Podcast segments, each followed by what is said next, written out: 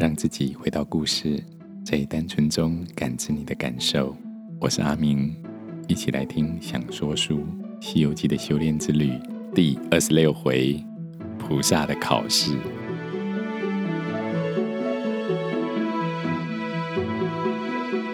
对大唐国的人来说，两界山就在西方，而流沙河呢，就是在西方的西方喽。等到过了流沙河，哇，那可是西方的好几次方啊！没人去过，甚至不知道过了流沙河还有地方吗？就像是在天边一样。师徒四人继续往西而行，里边的青山绿水，看不尽野草闲花，枫叶满山红，黄花耐晚风。可怜树行雁，点点远排空。这取经到底是什么呢？取经如果是为了修行，那是要向外追寻吗？还是应该把本分做好，安安定定地迈开每一个脚步？八百里流沙河的波涛是被风吹的，还是从里面翻搅出来的呢？一佛国在一沙中，一粒沙含大千世界，一念心清净。处处莲花开。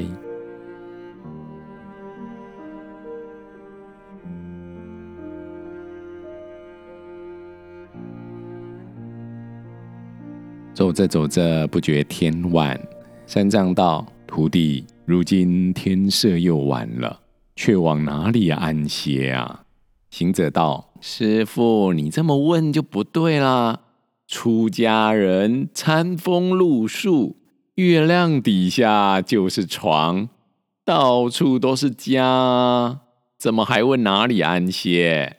八戒道：“嗯，哥，你可知道你走路容易，哪里管别人累赘啊？自从过了流沙河，这一路爬山过岭的，身上挑着重担，有够难挨的，需要找个人家。”一来化些茶饭，二来养养精神，才是个道理。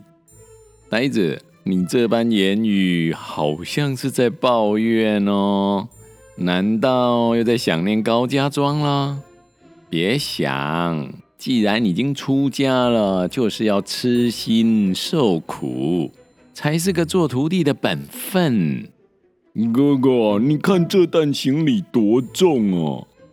兄弟，自从有了你跟沙僧，我又不曾挑过，哪知多重？哥，你看嘛，别说行李了，这行李箱，这三四层的防雨布，这几条固定用的粗绳，这扁担，还有扁担上的防滑铜钉，哪个不是重量啊？叫老朱每天担着走，就你负责做徒弟。拿我做长工，呆子，你在说我吗？哥哥就是在说你，说我就不对啦。老孙只管负责师傅的好歹，你跟沙僧负责行李马匹，若没管好，先打一顿。哥，不要说打，打就是大欺小啦。我知道你这个人高傲，肯定不愿意当挑夫。但师傅骑的马肥肥壮壮的，就只驮着一个和尚，让那马也驮几件行李呀，才算是好伙伴吗？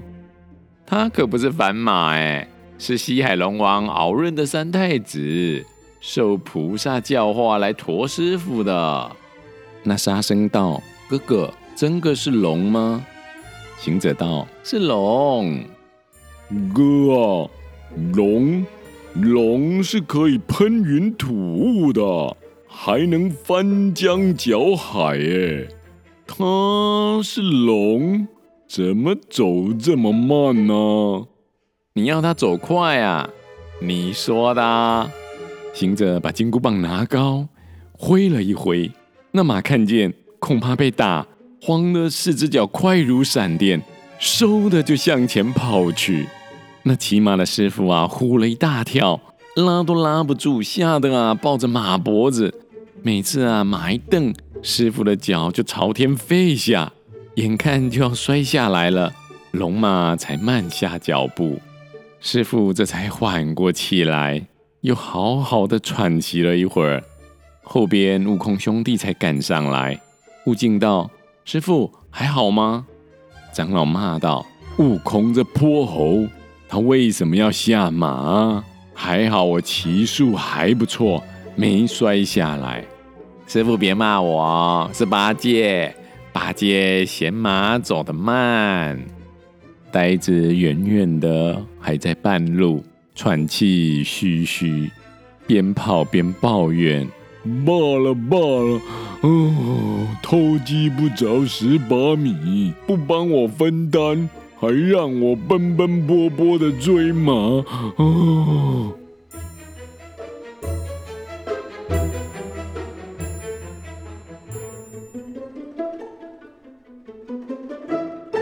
前方三人远远看到有几间华丽的屋宇坐落在松荫之下，着实轩昂。于是过去准备借宿，见一门楼。雕梁画栋，沙僧牵了马匹道：“这个人家看起来非常富贵。”哎，行者就要进去。三藏道：“悟空不可，注意礼节。”行者喊门，却没有人回应。一会儿，八戒赶了上来，就坐在门楼的台基上喘息。行者性子急，到处东张西望。此时，里面走出一个美丽的中年妇人，看到外面这几个人，慌得啊，退回门内问道：“是什么人？为何擅自在我寡妇家门口徘徊？”三藏啊，赶忙回礼，说明了来意。妇人听了，走出门来看了看，才放心，请四位长老进去。一进门，有向南的三间大厅，前方挂着一幅寿山福海的画。两边柱子上着金漆，贴着大红春联，上面写着“诗飘若柳平桥晚，雪点香梅小院春”。中间摆着一张褪光黑漆的高雅方桌，桌上放一个古铜寿炉，点着清香，徐徐飘来。八戒偷眼观看着妇人。穿一件绿色的编织锦缎，上面罩着浅红的丝绸背心，系一条鹅黄色的锦绣裙，衬托着脚下的高底花鞋。脂粉不施犹自美，风流还是少年才。众人刚坐好，那屏风后面，一个丫鬟拖着黄金盘，奉上茶来。白玉茶杯散发着暖暖的果茶香，那中年妇人亲自为四位长老端茶，修长的手指有如春笋一般。接着一边喝茶一边闲聊，妇人觉得这三藏善良仁慈，那行者积极爽朗，八戒吃苦耐劳，沙僧平实可靠。忍不住说道：“长老，我嫁到这里后，只生了三个女儿。前年大不幸，我丈夫往生了。如今刚好守丧期结束，因为没有其他亲戚，就只有我们母女四个女人守着这个家业。正想要找几个合适的好夫婿。你们佛家不是很重视缘分吗？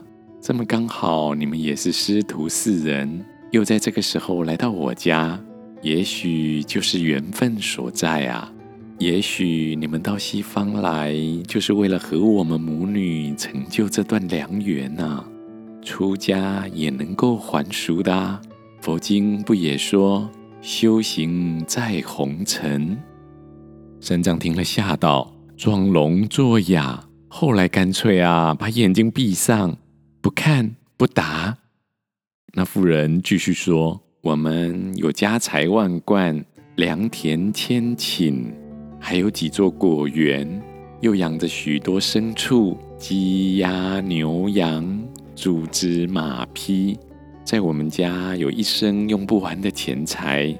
你们师徒若肯回心转意，遭罪在我家。”在此享用荣华富贵，那就跟取了经一样啊！真正的自自在在啊！那三藏就像个呆子坐在那儿，默默无言。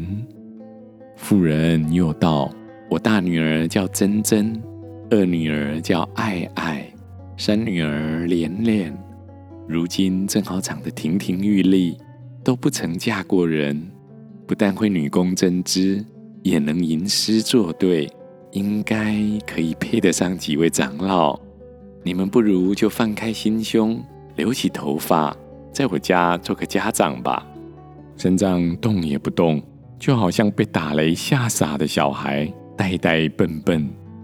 旁边的八戒忍不住扯了师父一把，说：“师父，这娘子跟你说话，哎，你怎么不理不睬的啊？”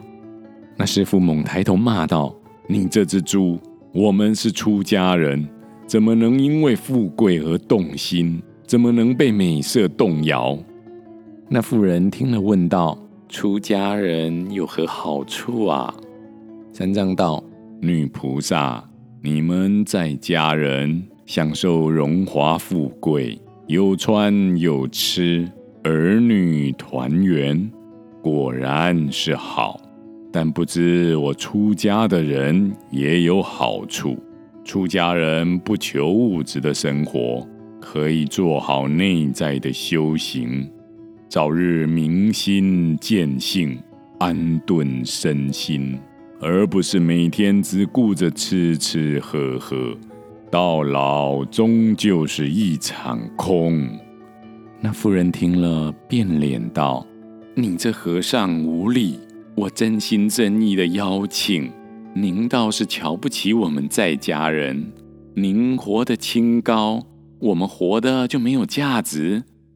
三藏见妇人生气，不好意思的道：“悟空，要不你留在这里吧。”行者道：“我不要，叫八戒留。”八戒道：“哥，不要陷害别人嘛，大家从长计议嘛。”三藏道：“那悟净在这里吧。”沙僧道：“我跟着师傅还不到两个月，我要继续帮忙往西天去，不留下来。”那妇人见他们一个个都推辞不肯，气得转身进去，扑的把门关上。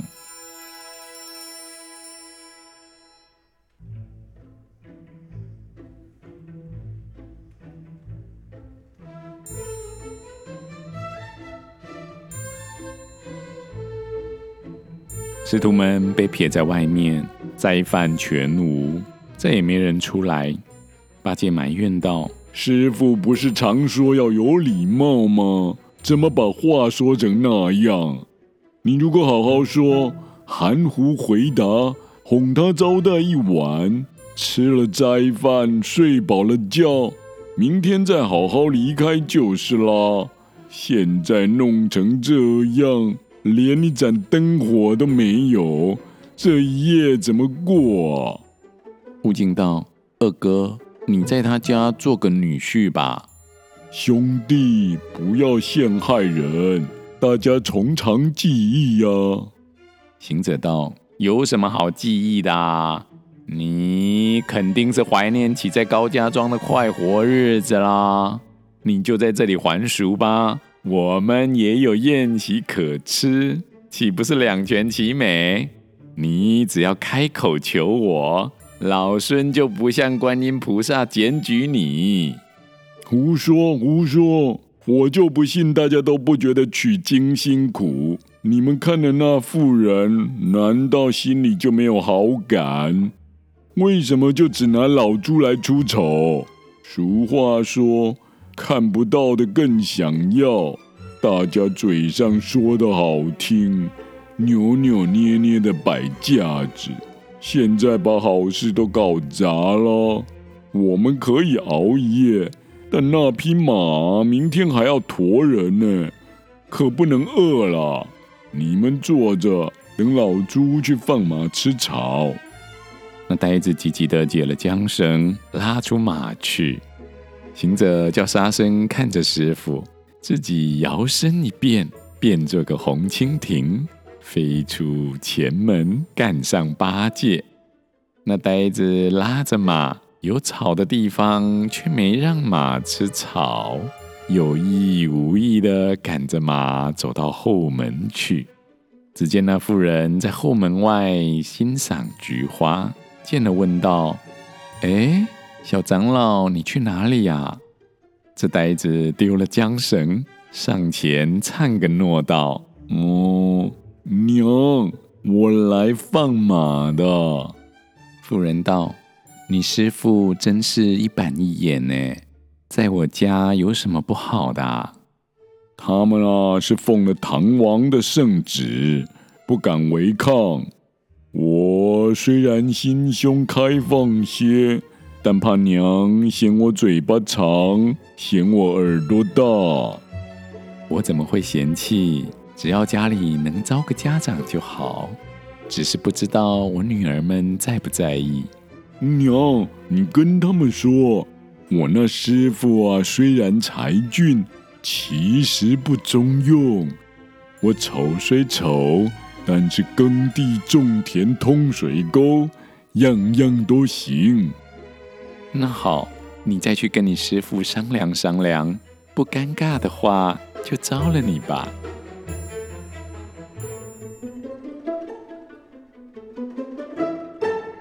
不用商量，他又不是我的爸妈，我决定就行。哦，也罢，等我去跟女儿们说。八戒也不放马了，拉着马回去前面。大圣先到一步，跟唐僧啊回报了状况。三藏听了，半信半疑的。等八戒回来，那妇人正好开了门进来，旁边的仆人点起两对红灯笼。妇人带着三个女儿，对着唐僧师徒行礼。三个女孩多青春美貌，窈窕动人。那三藏合掌低头，孙大圣不理不睬。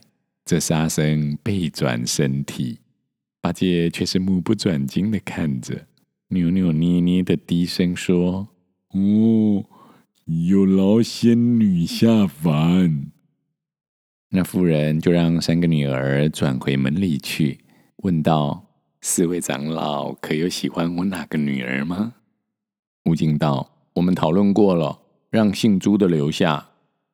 兄弟不要陷害我，还得从长计议。”行者道：“还计议什么？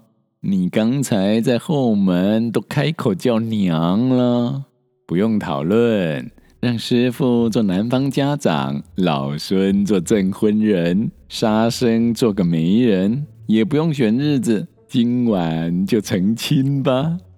呃，不行，不行，这样不好。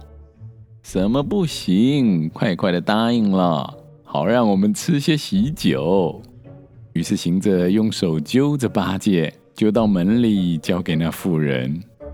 妇人欣喜，吩咐仆人啊，准备晚斋，安排客房，好好的款待这三位亲家。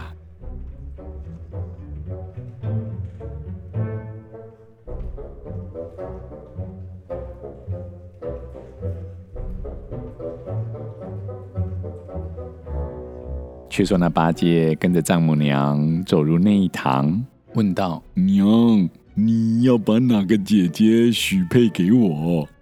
妇人道：“我正为难，要是把大女儿配你，恐怕二女儿怪我；要把二女儿配你，又怕三女儿吵闹。若将三女儿配你，大女儿可能不服。”嗯，娘说的是啊，这事一定要公平。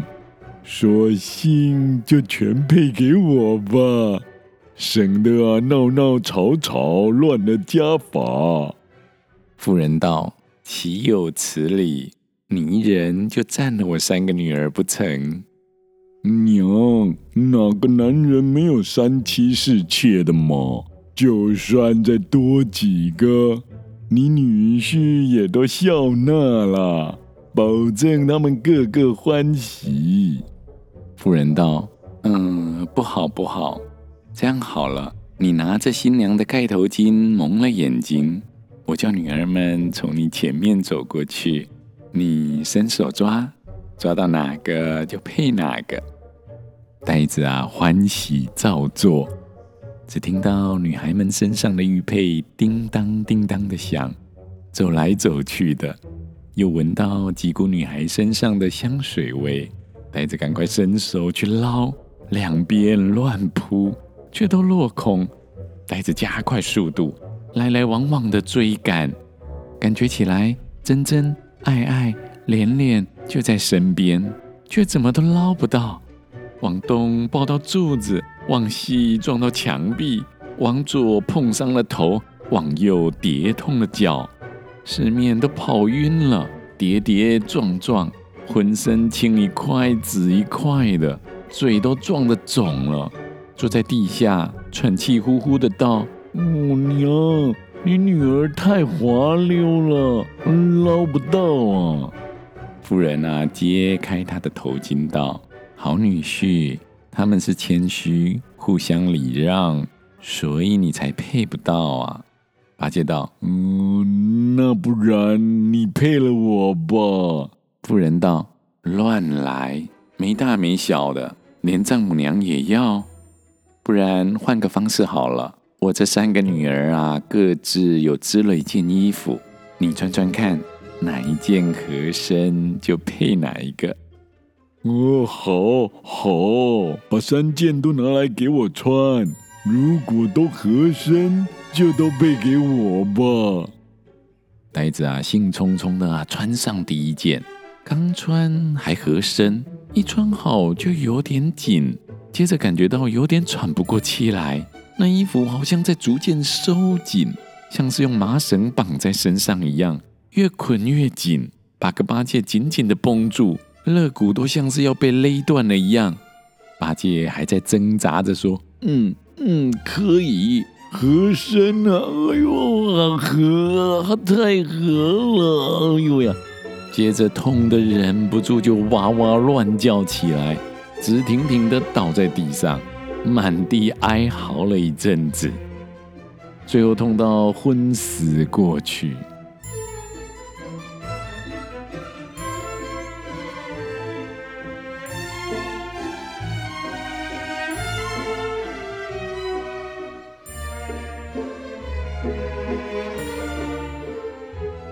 三藏行者沙僧一觉睡醒，东方已发了鱼肚白。睁眼观看，哪里有什么豪宅？一个个都睡在松柏林下。长老慌张的很。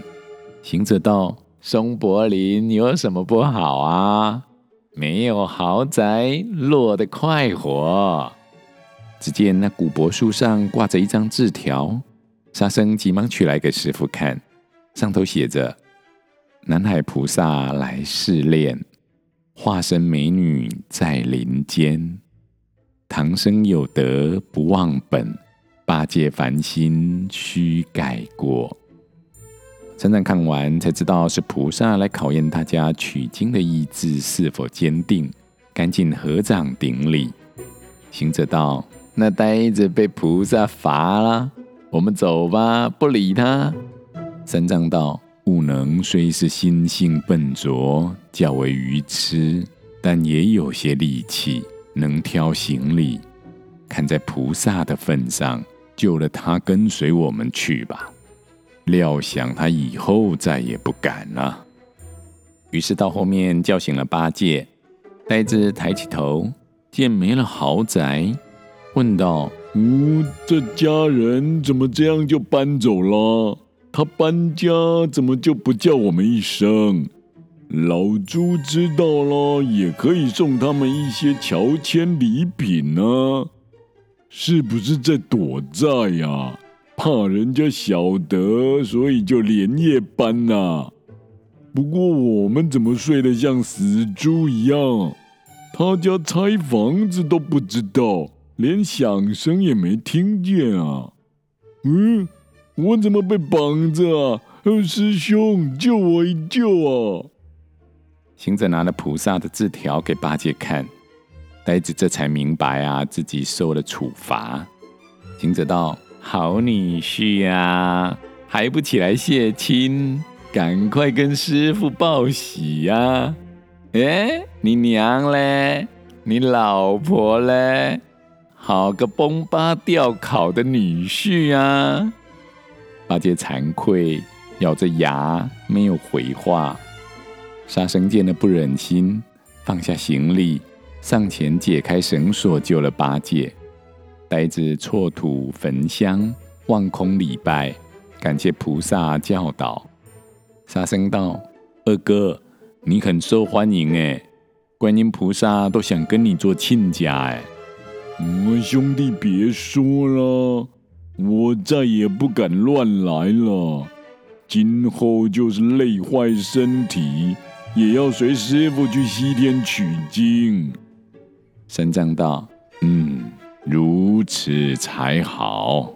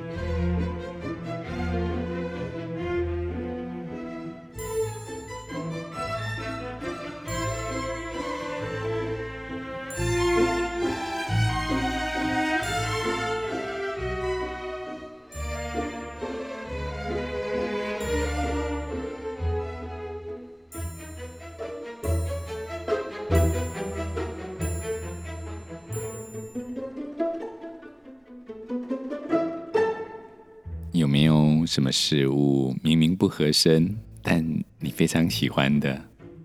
八戒为什么硬要穿上那件不合身的衣服？取经的路途如此的危险，三藏明明就不合适，为什么坚持要去？悟空做唐僧的徒弟应该是不合身的，为何悟空要继续做下去？合身很重要吗？